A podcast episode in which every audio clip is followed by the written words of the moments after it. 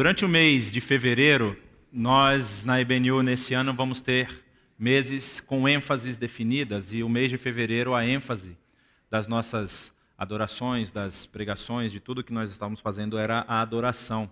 Nós estamos fechando hoje a, a série sobre adoração, é, falando, tentando levantar um pouquinho de, de questionamentos e jogar um pouco de luz nesse tema que é tão importante para a vida da igreja e para a vida do cristão. É, falando sobre adoração, a gente sempre vai lembrar do que nós acabamos de fazer, né? da música, do momento de louvor. E muitas vezes a gente acaba fixando o nosso olhar somente nisso.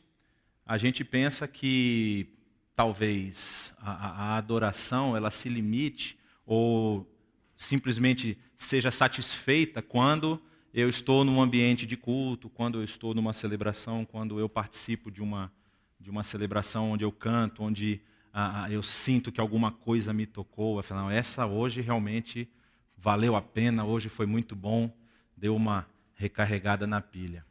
E o que eu quero trabalhar um pouquinho aqui hoje com cada um de vocês é ver se realmente isso é o que a palavra de Deus fala sobre o tema.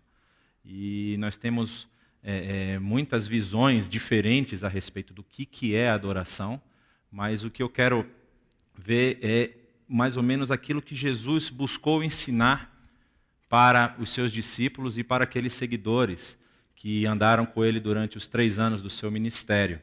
É muito interessante porque tem um texto na Bíblia, que é o texto que nós vamos trabalhar. Se você já quiser pegar sua Bíblia, está em João, no Evangelho de João, no capítulo 4.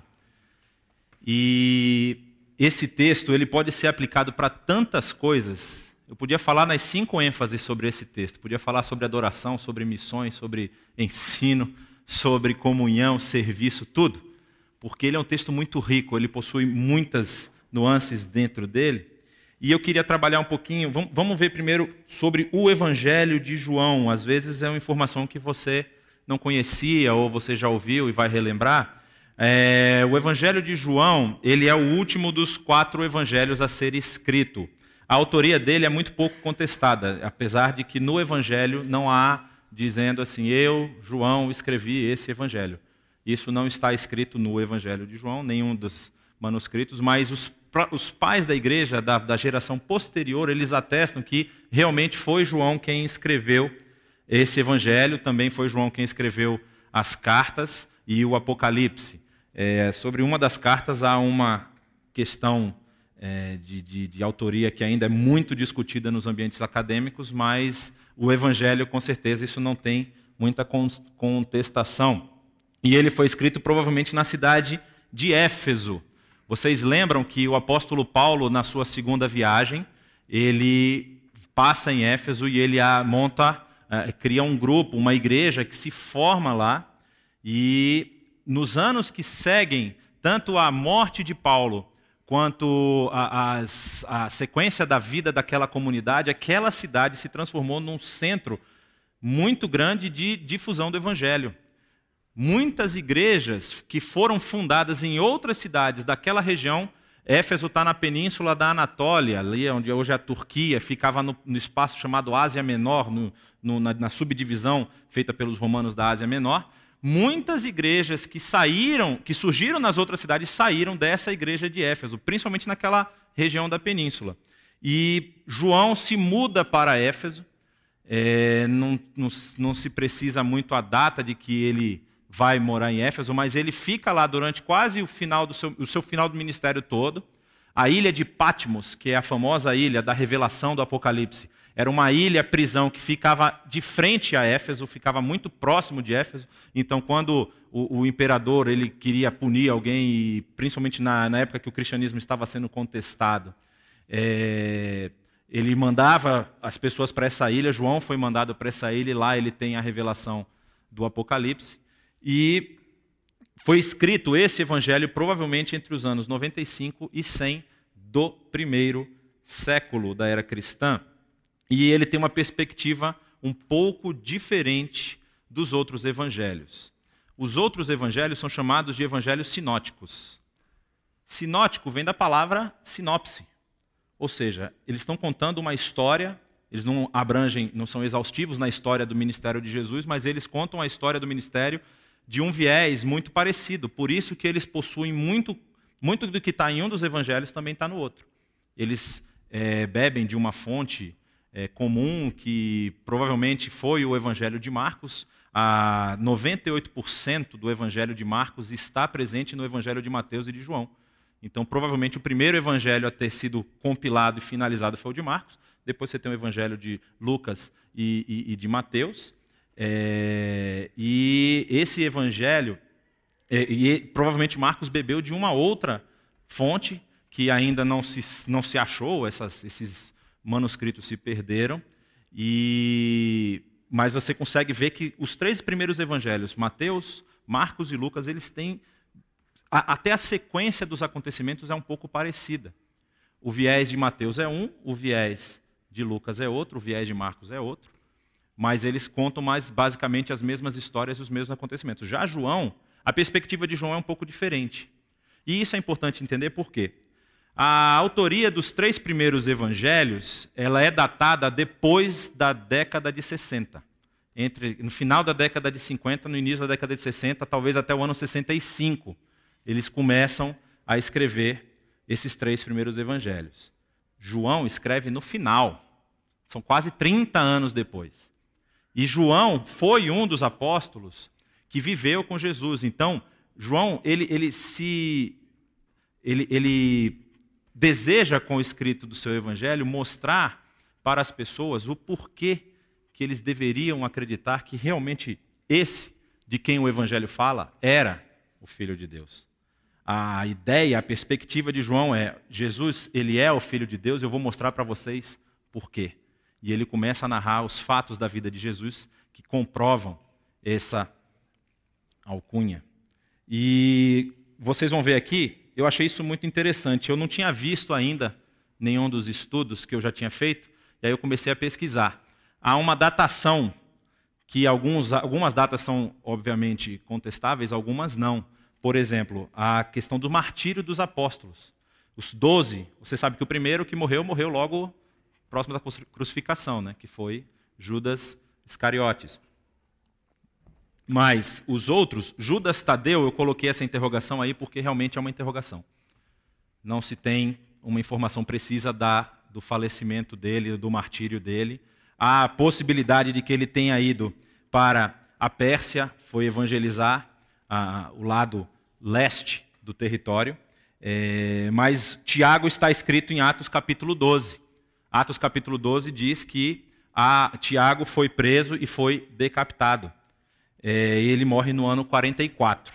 Natanael, que na versão joanina é chamado de Bartolomeu, é, perdão, Lucano é chamado de Bartolomeu, na, na, na, lista que está em Mateus capítulo 10, ele é chamado de Natanael. Ele provavelmente foi pregar na região da Rússia, ali no Cáucaso, ou tenha ido para a Índia, e o martírio dele é datado do ano 51. André foi para a região da Grécia, foi martirizado no ano 60. É, Tiago, filho de Alfeu, morreu em Jerusalém, por volta aí do ano 62. Pedro foi martirizado em Roma, na Itália, no ano 64. E aí temos Simão o Zelote, que é o único que coloca uma interrogação em se ele é o último ou não. Porque o martírio de João, que é o último que está ali, marcado no ano 103. Há uma possibilidade de que Pedro, ou de Simão o Zelote, tenha sido martirizado só no ano 107. E aí você vê as diferentes tradições do que falam. Uns dizem que ele foi martirizado na Armênia, outro na Pérsia e outro no Cáster, que é uma região também da Rússia. E ou ele pode ter sido martirizado no ano 65 ou no ano 107. Mateus, o evangelista apóstolo, foi martirizado em Hierápolis, na Turquia, no ano 72. Tomé foi para a Índia, é um dos apóstolos que a tradição diz que chegou a levar o evangelho pro, até a Índia, e o seu martírio é datado do ano de 78. E Filipe foi confirmada que a tumba que existe na cidade de Herápolis, lá hoje no território que é Turquia, é de São Filipe, como eles dizem lá, e foi provavelmente por volta do ano 80. E João é o último é, nessa lista aí, com exceção dessa dúvida com relação a Simão Zelote, ele provavelmente, e ele, ele é um dos poucos que morre de morte natural. Não há um martírio joanino. Ele chega à sua idade avançada e morre de causas naturais, depois que ele ficou preso em Pátimos, ele volta a morar na cidade de Éfeso. E nós vamos tratar aqui do capítulo 4 de João, e João vai falar de um episódio onde Jesus precisa passar por um território que era conhecido como Samaria, ou Samária. E o mapa está muito bom, vocês conseguem enxergar tudo aqui, né?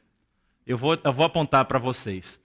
As origens dos problemas. Como, quando começa a, ri, a rusga, a briga entre judeus e samaritanos. O próprio texto bíblico vai nos dar mais ou menos uma datação que é incontestável, mas eu vi um comentarista famoso do, do, do, do Antigo Testamento falar que pode ter começado porque você vê que tem um roxo aqui no meio e um amarelo em cima, é Manassés e Efraim. Manassés e Efraim são filhos de José. São os dois filhos que substituíram José na repartição da terra. Quando Israel, Jacó, começa a abençoar seus filhos, ele abençoa Manassés e abençoa Efraim. E aí, aí ele levanta essa questão. Desde a época que os doze filhos de Jacó já tinham seus problemas internos de relacionamento, esse problema passou para os filhos de José. E por isso eles moram naquela mesma, naquela região ali de Efraim e Manassés que está bem no meio do mapa. Jerusalém está bem aqui na borda. Do lado de cá você tem o segundo mapa, que é o mapa da divisão do reino. Você tem embaixo o reino de Judá e em cima o reino de Israel. O reino de Israel é conquistado por Salmanazer. E isso foi no reinado de Oséias, quando ele, é, Oséias era o rei do reino do norte.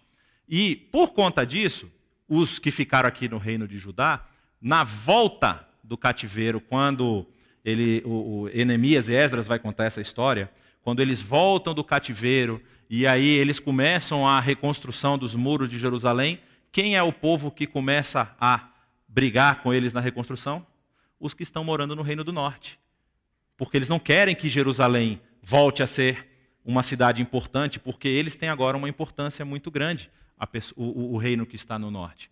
E é interessante porque, por conta disso, eles têm diferenças textuais. Os judeus, aqueles que ficam na parte sul, eles têm a Torá, eles têm os escritos e eles têm os profetas. No, em hebraico é chamado de Tanar, que é o Torá, Neviim, Ketuvim. Então, eles têm esse conjunto de livros que, que é a sua Bíblia. Para os do Reino do Norte, eles só aceitam a Torá. Então, todas as profecias, todos os escritos posteriores eles rejeitam. Eles não trabalham com esse texto, eles trabalham simplesmente com a lei e obedecem estritamente à lei. E é muito interessante porque no que diz, no que condiz a lei mosaica, hoje em dia existe um grupo que é chamado de samaritano que se diz descendente desse grupo, lá em Israel. E eles estão mais próximos do cumprimento da lei do que os próprios judeus. Isso por uma questão muito simples. A gente vai ver mais na frente, mas há um relacionamento entre os samaritanos. Quando o exército grego começa a invadir, vocês lembram que os persas dominam tudo, chegam lá, aí vem Leônidas e os seus 300, né? Você sabe que é uma história lendária, mas tudo bem. Aí eles começam a combater. Aí Alexandre consegue a unificação do povo grego, através da Macedônia e da Grécia. Então ele começa a trazer a Pérsia de volta. Quando os exércitos alexandrinos chegam nessa região, os samaritanos os recebem de braços abertos favor, use a minha casa, pode usar a cozinha, fica à vontade. Isso para os judeus foi um problema, porque quando há o, o que é chamado de o grande sacrilégio do período dos macabeus, é quando o líder, o general grego que estava dominando essa parte, coloca uma estátua de Zeus dentro do templo de Jerusalém. Isso causa uma revolta tão grande nos judeus que eles começam a revolta dos macabeus e começam a tomar de novo o poderio de toda essa região. Mas aí, João vai contar a respeito desse encontro de Jesus com essa mulher, essa mulher de Samaria, que é conhecida muito por mulher samaritana. E no capítulo 4, diz o seguinte: Os fariseus ouviram falar que Jesus estava fazendo e batizando mais discípulos do que João. João aqui, o João Batista. Embora não fosse Jesus quem batizasse, mas os seus discípulos. Quando o Senhor ficou sabendo disso, saiu da Judéia e voltou uma vez mais à Galiléia. Era-lhe necessário passar por Samaria. Assim, chegou uma, chegou uma cidade de Samaria chamada Sicar, perto das terras que Jacó dera a seu filho José. Ali havia, havia ali o poço de Jacó. Jesus, cansado da viagem, sentou-se à beira do poço. Isso se deu por volta de meio-dia. Nisto veio uma mulher samaritana tirar água. Disse-lhe Jesus: Dê-me um pouco de água. Os seus discípulos tinham ido comprar, água, é, comprar comida na cidade. A mulher samaritana lhe perguntou: Como o Senhor, sendo judeu, pede a mim, uma samaritana, água para beber? Pois os judeus não se dão bem com os samaritanos. E essa é uma questão que vai ser muito importante para essa história e também para o decorrer da, da, do relacionamento entre os judeus e os povos que estavam na região. Os religiosos da época, você vê, os fariseus, eles viram que o nome de Jesus estava se propagando, estava ficando famoso, e ele já estava batizando mais pessoas do que o próprio João Batista batizava. E isso estava causando já um incômodo. Então, Jesus, percebendo isso, sabendo que o seu ministério era muito mais extenso, ele precisava se colocar a caminho. Talvez, se ele tivesse ficado lá na mesma região onde João estava batizando as pessoas, é, ele viesse a enfrentar, a receber uma confrontação mais rápido. E aí Jesus, sabiamente, volta para a região norte, para a região da Galileia. Mas a, a questão aqui religiosa com relação aos samaritanos é muito importante. Como eu mencionei, a questão da rivalidade nos tempos de Alexandre tem um, um, um elemento muito importante aqui para você entender essa rivalidade. Por conta desse relacionamento com o exército alexandrino, é, os samaritanos eles receberam uma, um, vamos dizer assim, um benefício. Que benefício? Eles tiveram a oportunidade de construir o seu próprio templo no Monte Gerizim. Vocês lembram que o templo ficava em Jerusalém, no Monte Sião? Mas os samaritanos, desde a época em que os reinos estavam divididos, já tinham outros locais de adoração. Na verdade, era o reino do norte que tinha isso. Você tinha um local em Dan, em outro em Betel. E nesse período, eles recebem essa permissão e recebem ajuda para construir um templo em Gerizim. E isso significava um, um, um processo, um, uma. É, como é que diz? Um, uma organização religiosa, essa era a palavra. Uma organização religiosa concorrente com a organização religiosa que já havia em Jerusalém. Em Jerusalém já havia os cultos, já havia o sacerdócio, já havia tudo isso. Mas agora você tem uma concorrência. E a concorrência está lá no Monte Gerizim. Só que, como eu já falei, a, o, o absurdo que foi causado pela colocação daquela estátua de Zeus dentro do templo foi tão grande, revoltou tanto os judeus, que eles se uniram e começaram a derrubar tudo que os alexandrinos, que os, o exército de Alexandre tinha deixado por lá. E aí eles aproveitam e destroem esse templo. Eles chegam tomando, vão tomando toda a região norte e eles destroem o local de culto. E quem faz isso está aí, é João Hircano, que é um dos filhos do, é, do Judas Macabeu, que é neto do sacerdote Matatias, que é que começa toda a revolta dos Macabeus. E aí o que, que acontece? Essa rivalidade se, se, só cresceu, ela se acentuou de tal forma que existe em Samaria, existia nos tempos de Jesus em Samaria um chamado caminho dos religiosos.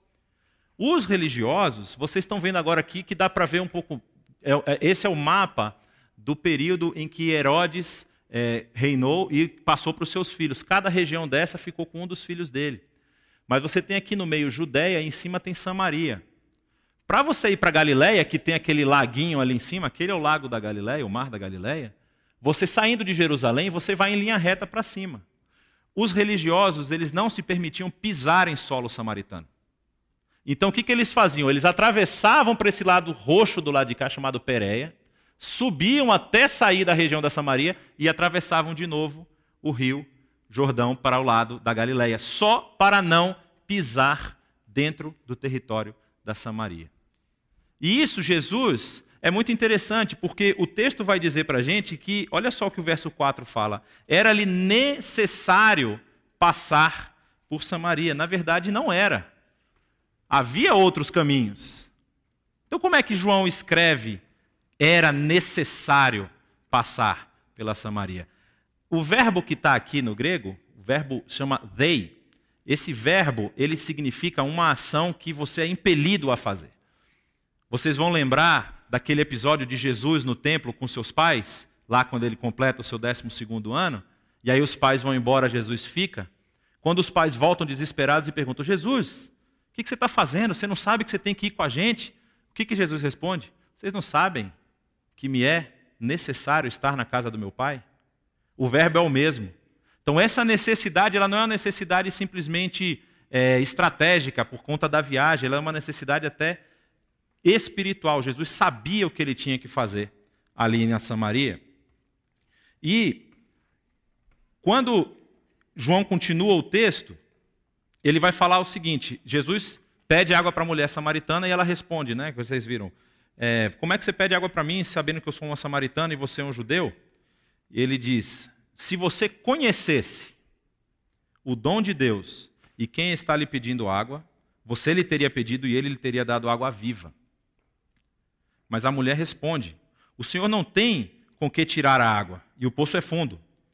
Onde, posso, onde pode conseguir essa água viva? Acaso o Senhor é maior do que o nosso pai Jacó, que nos deu o poço do que ele mesmo bebeu, bem como seus filhos e o seu gado? Jesus respondeu: Quem beber desta água terá sede outra vez, mas quem beber da água que eu lhe der, nunca mais terá sede. Ao contrário, a água que eu lhe der se formará nele uma fonte de água que jorra para a vida eterna.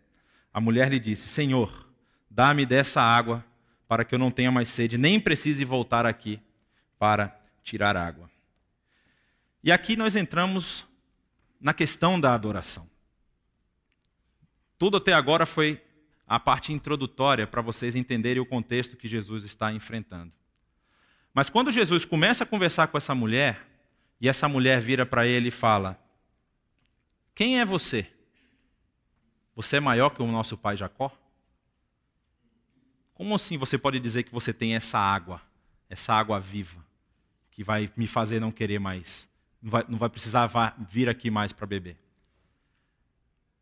Para ela, Jesus era uma outra pessoa como, como uma pessoa qualquer. Ela não sabia com quem ela estava falando. E isso muitas vezes é o que acontece com a gente. A gente fica num relacionamento tão mecânico com, não só com Deus, mas com Jesus, Cristo, que nós passamos a vida e não percebemos com quem nós estamos lidando.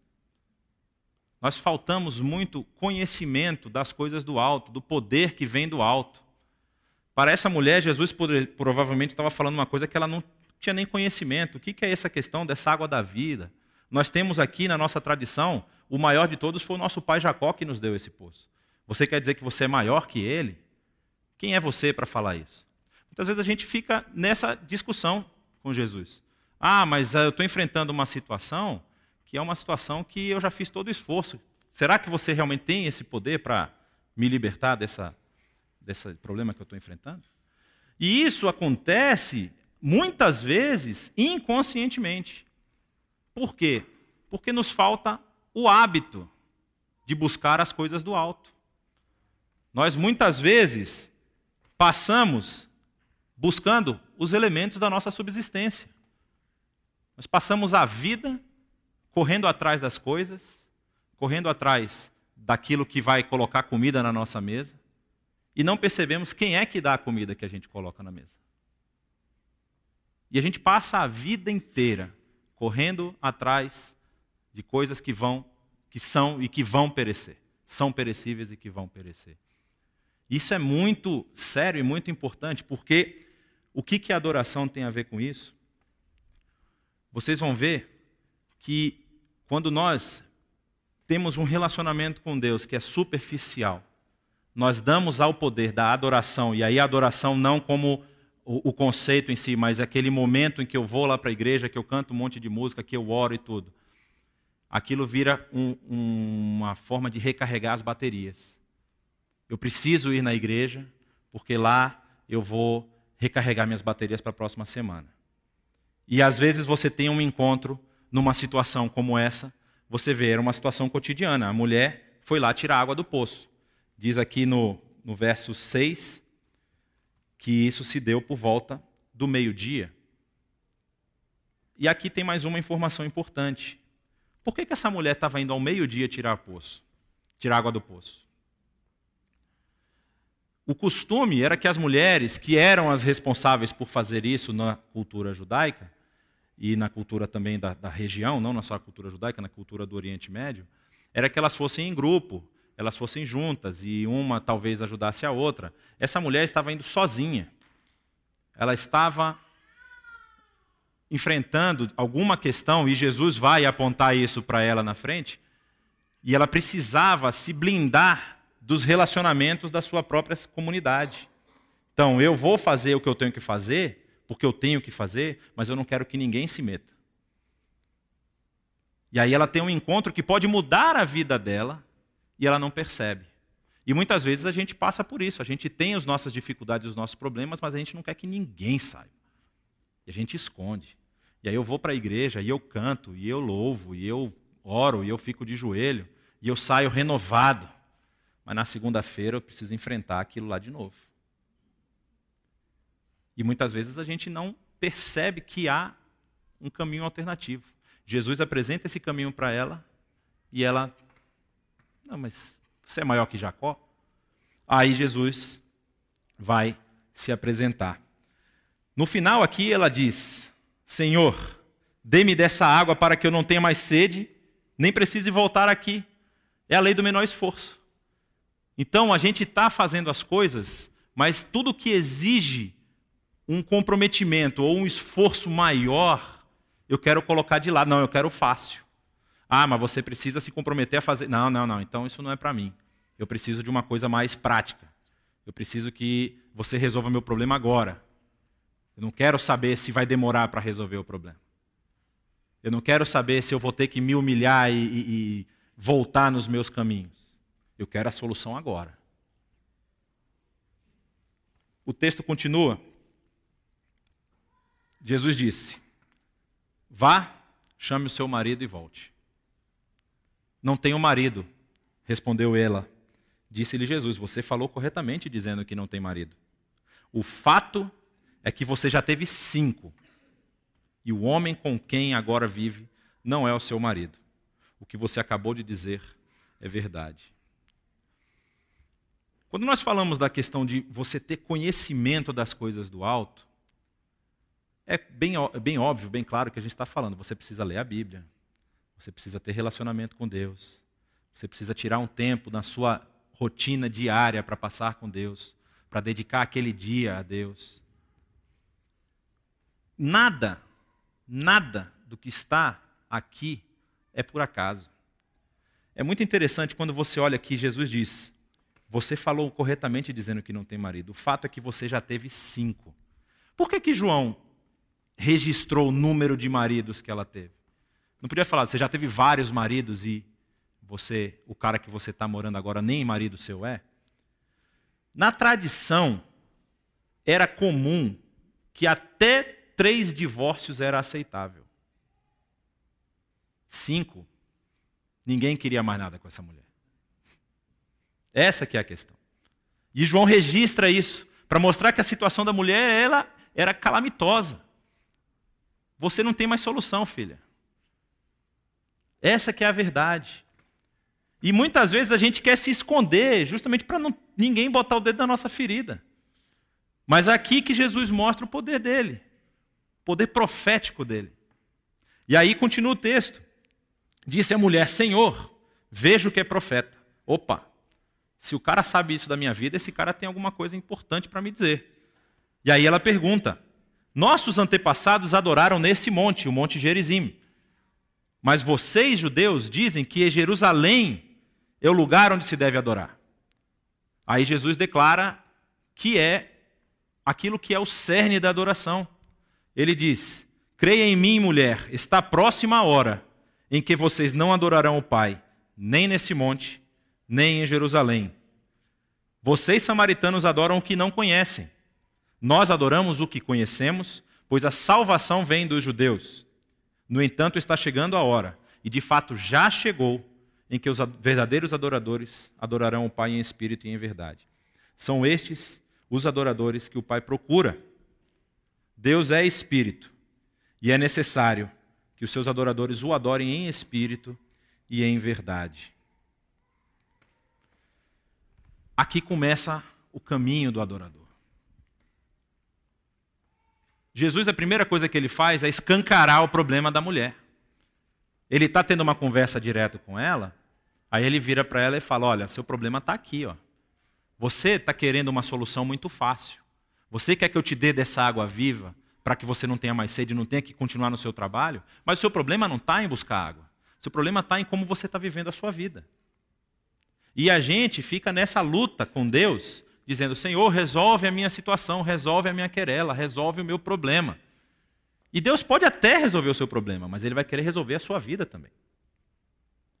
E aí a gente, opa, segura aí, calma, não é bem assim, vamos conversar e tal. É interessante ver como a mulher, quando ela é confrontada com a sua vida, ela percebe com quem ela está falando. Ela não sabe que é o filho de Deus, mas ela sabe que ela está falando com alguém que conhece das coisas. Aí o que, que ela vai fazer? Opa, então eu preciso me alinhar, eu preciso colocar a minha forma aqui, eu preciso me ajustar com Deus para ter certeza de que eu estou cumprindo tudo certinho. E aí ela pergunta: Senhor, se, eu sei que você é profeta, nossos antepassados adoraram nesse monte, mas vocês, judeus, dizem que é lá em Jerusalém. Qual é o local de adoração? Como eu posso fazer para deixar o Deus feliz? Como eu posso fazer para que Deus tenha piedade de mim e Deus resolva a minha situação?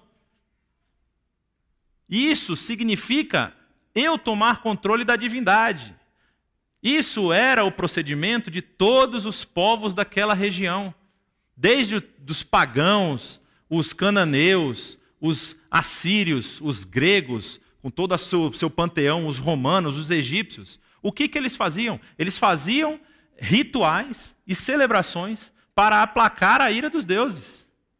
Eles tinham o controle da situação.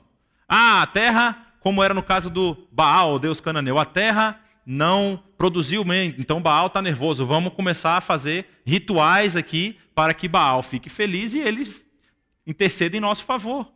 Ela quer fazer a mesma coisa. Ela quer aplicar a mesma lógica. Bom, se eu estou adorando aqui em Jerezinho, o lugar em Jerusalém, então eu vou passar a adorar em Jerusalém e Deus vai ficar de boa comigo. Só que não é essa a questão. Isso não é adoração. Não é eu me deslocar todo domingo de manhã e à noite, aqueles que fazem nos dois horários, para um local, para cantar um monte de música bonita que foi bem ensaiada, e aí Deus vai ficar feliz comigo.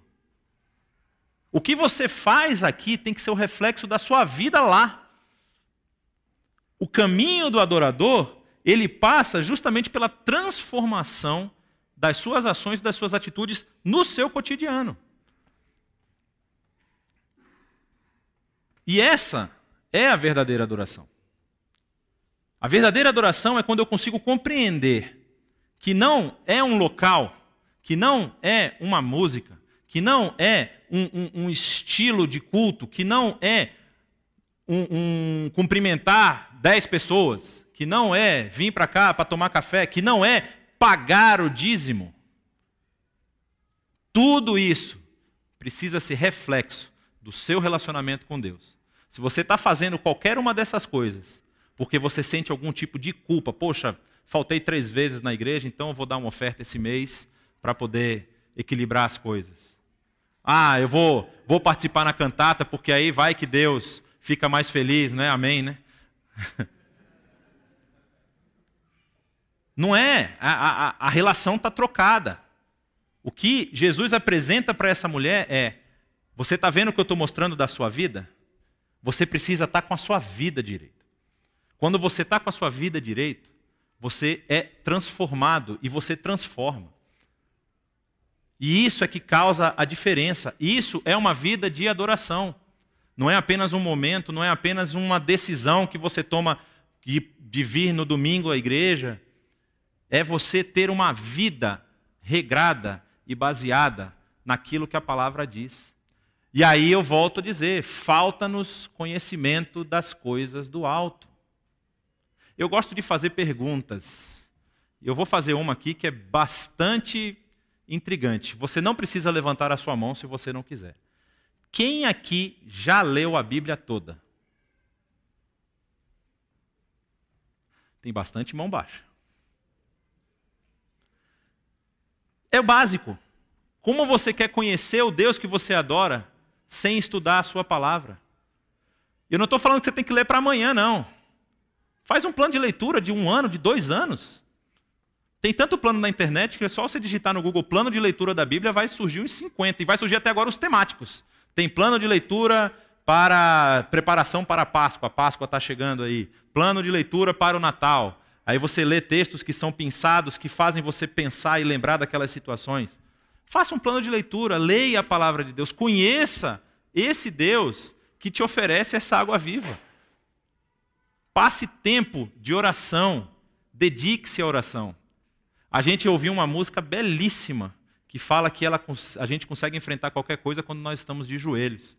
E tem uma frase, eu não sei quem é o autor, eu ouvi há muito tempo atrás, eu posso até estar tá falando errado aqui algum termo da frase, mas diz assim que a igreja, com suas próprias forças, ela pode até conseguir vencer 100 metros rasos. Mas quando ela está de joelhos, ela vence qualquer maratona. A igreja de joelhos tem o poder de transformar a sociedade. Você de joelhos tem o poder, na verdade o poder não é seu, o poder vai ser colocado em você para transformar a sua vida e a vida da sua família. Você precisa investir tempo, dedicar tempo no conhecimento da palavra e na comunhão com Deus através da oração. Aí você vai começar a ver que isso tem desdobramentos. Você vai perceber que acontecem coisas que mudam a forma como você age, a forma como você pensa, a forma como você reage. Tudo isso passa por uma transformação muito grande. E aí, a mulher vira, quando ela é confrontada com essa realidade, e esse profeta que fala sobre a sua vida, fala para ela que a questão da adoração, ela não é a, a, mais importante o local, a forma como você adora, mas sim como você tem vivido a sua vida. Aí ela tenta sair pela tangente.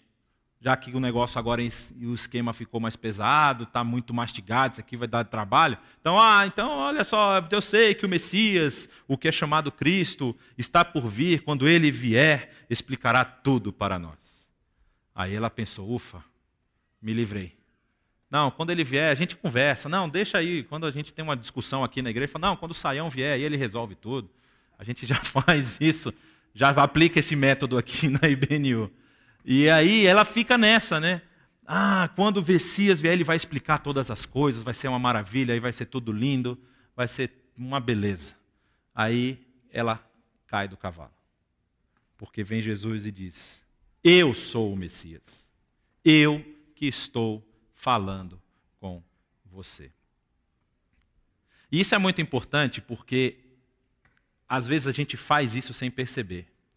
Às vezes a gente toma algumas, algumas atitudes, a gente lê um texto na Bíblia que confronta com uma fase da vida que nós estamos vivendo e fala: é, Isso aqui está meio difícil de entender. A Bíblia é muito difícil de compreender, então eu vou, vou deixar isso aqui de lado, vou continuar na minha caminhada aqui e depois, lá na frente, eu pergunto para alguém o que, que isso significa. Isso aí já pedalou, já entrou na roda da vida, você não lembra mais de perguntar e ficou tudo por isso mesmo. Mas assim, quando você é confrontado com alguma coisa pela palavra ou pelo convívio, você tem que buscar, você tem que correr atrás. Olha o que, que acontece embaixo. Há um hiato aqui, porque é o momento em que os discípulos encontram Jesus, quando eles voltam da cidade e a mulher vai à cidade para poder conversar com, seus, é, com a sua comunidade. E aí ela fala: muitos samaritanos daquela cidade creram nela, nele, Jesus, desculpa, por causa do seguinte testemunho dado pela mulher. Ele me disse tudo o que eu tenho feito. Assim, quando se aproximaram dele, os samaritanos insistiram em que ficasse com eles. Ele ficou dois dias. E por causa da sua palavra, muitos outros creram e disseram à mulher: Agora nós cremos, não somente por causa do que você nos disse, pois nós mesmos o ouvimos e sabemos que este é realmente o Salvador do mundo. Então, quando nós tomamos o caminho do adorador e reconhecemos o senhorio de Cristo sobre a nossa vida, o que, que isso causa na gente? Isso traz a compreensão da nossa situação. A mulher não tinha mais para onde fugir. E você talvez não tenha mais para onde fugir. Você está sendo confrontado e, e tem alguma coisa na sua vida que você precisa resolver, e você tem na sua frente aquele que tem o poder de resolver todas as coisas. Mas é interessante a gente perceber algumas coisas, algumas nuances no texto, porque quando é, a mulher é confrontada e Jesus fala para ela que você tem cinco, já teve cinco maridos, o homem que você está morando agora nem marido seu é. Quando ela é confrontada com isso, você vê que ela rompe com todo tipo de, de orgulho e, e sentimento de autopreservação quando ela vai na sua comunidade e ela precisa falar com o pessoal: olha, eu encontrei um cara lá que está dizendo tudo de errado que eu estou fazendo. Ela precisa vencer isso. Então isso traz exatamente a compreensão de como nós estamos, a, a situação em que nós estamos. E a situação em que nós estávamos quando nós não tínhamos a salvação em Cristo. O problema é, uma vez que eu entendo que eu recebi essa salvação, uma vez que eu entendo esse processo, eu preciso caminhar para consertar as coisas. E não simplesmente ficar, não, eu já entendi, realmente, eu estou fazendo tudo errado, mas Jesus é Salvador e no final dos tempos ele vai me resgatar. Não. É uma caminhada. A adoração, ela é um movimento. Ela não é algo estático. Você precisa caminhar para cada vez se tornar um melhor adorador. A segunda coisa, ela transforma a forma como eu encaro os meus problemas. A mulher não queria mais saber se ela ia ter que voltar 15 vezes para tirar água. Ela precisava chamar o pessoal para conhecer aquele que podia transformar a vida dela. E ela rompe com todo tipo de orgulho. Ela vai lá, traz o pessoal, e o que eu acho interessante é uma palavra de uma mulher, nesse contexto, não era algo que era muito levado em conta. Eu sei que as coisas mudaram nesses dois mil anos. Amém? Esse amém foi. Nós tínhamos aqui na igreja um movimento que era o café dos homens. Nós perdemos. Então as coisas mudaram. Mudaram muito. Nós agora é um café geral. Todos estão convidados. Mas, enfim. Essa que é a grande realidade. Ela precisava convencer aquelas pessoas da comunidade dela que tinha uma pessoa lá que transformou a vida dela ou que estava em transformação da vida dela. Talvez ela sentou nesses dois dias e compreendeu mais quem era esse Messias. E isso a gente precisa fazer. A gente precisa encarar o nosso problema de uma forma diferente. A gente precisa romper com aquelas amarras que nós deixamos na nossa vida. Ah, mas isso é tão chato, vou ter que falar com tanta gente, vou ter que pedir desculpa para pai, mãe, tio, cachorro, periquito, papagaio. Tem que fazer. Tem que enfrentar. E ela redireciona. Quando você tem o conhecimento de Cristo, você consegue agora ver, redirecionar o foco da sua adoração. A sua adoração, ela não vai ser mais um conjunto de ações que você tem e que você toma para ficar em paz com o seu Deus. Você vai adorar a Deus pelo que Deus já fez por você. Você não vai reservar um espaço na sua agenda para adorar a Deus. A sua agenda agora tem que adorar a Deus.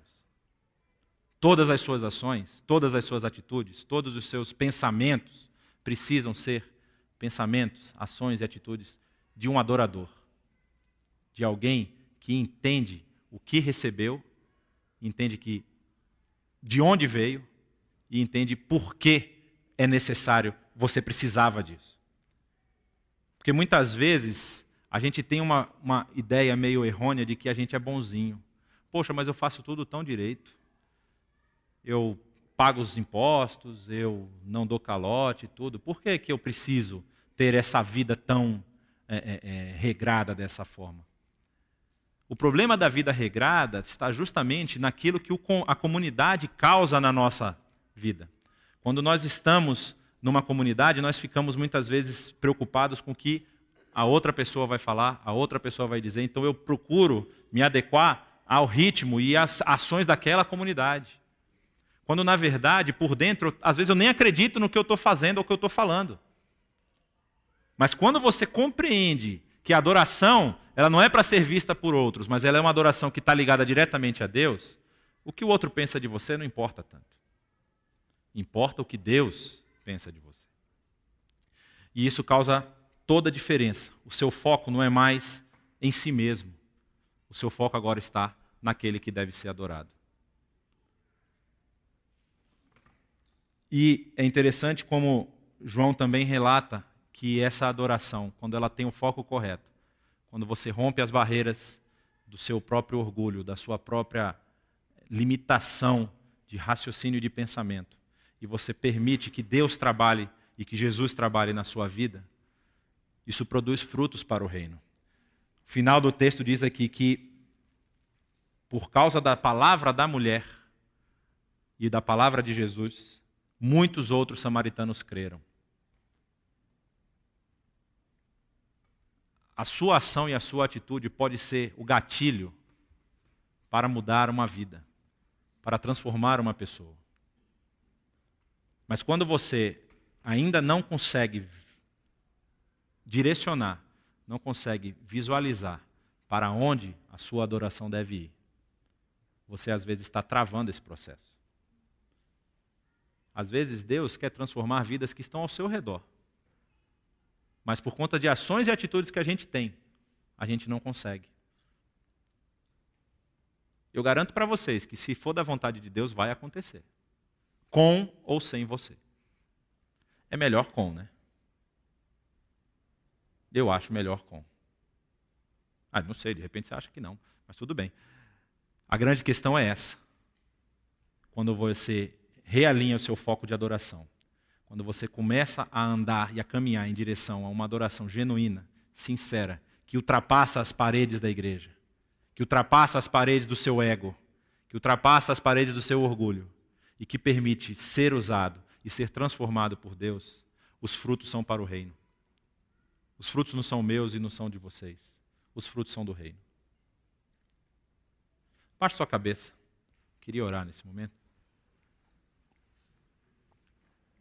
Eu sei que muita gente pode estar enfrentando muita coisa, muita dificuldade. Mas o meu desejo com esse texto e com essa análise é mostrar para vocês que, muito mais do que forma, muito mais do que forma, Deus está preocupado com o conteúdo. Deus quer um coração voltado para Ele.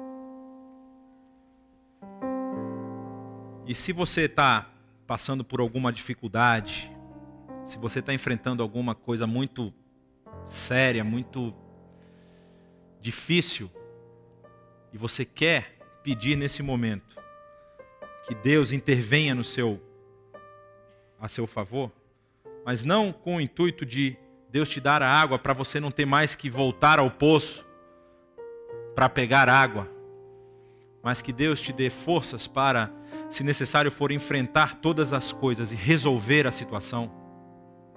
Eu queria te convidar a ficar em pé. Nós vamos orar por você se você está enfrentando alguma dificuldade, mas você tem a consciência de que a transformação tem que começar em você. Eu queria orar por você nesse momento.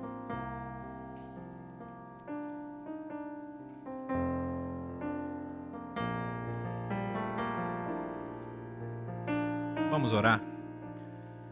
Pai, nós te agradecemos por essa manhã, te agradecemos pela comunhão, pelo convívio pelas amizades que nós desenvolvemos aqui, pela oportunidade, ó Pai, que muitas e muitas pessoas ao redor desse planeta não têm de separar um espaço na agenda para poder vir a um lugar e, e cantar louvores, adorar o Teu nome.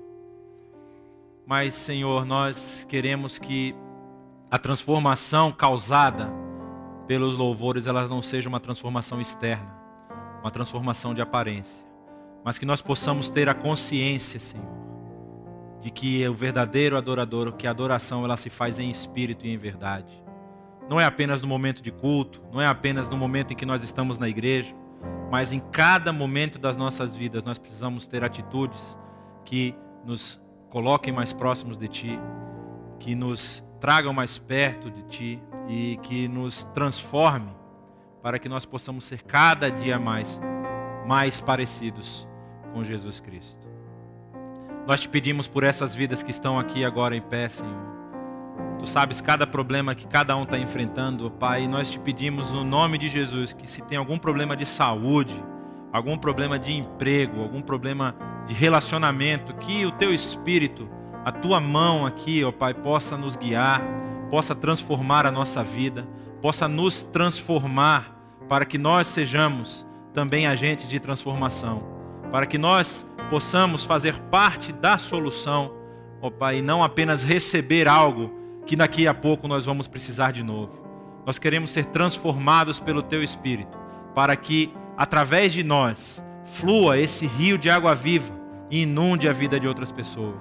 Ó Pai, então nós te pedimos pela questão de que cada uma pessoa aqui está levantando, confiados no teu poder, nós sabemos que o Senhor é o médico dos médicos, que o Senhor é o Senhor dos senhores e que pode resolver todas as coisas. Nós te agradecemos e nós já queremos receber a paz que excede a todo entendimento, porque nós estamos depositando nos teus pés toda a nossa ansiedade, todas as nossas preocupações. E nós fazemos isso agradecidos e orando no nome do teu filho amado Jesus. Amém.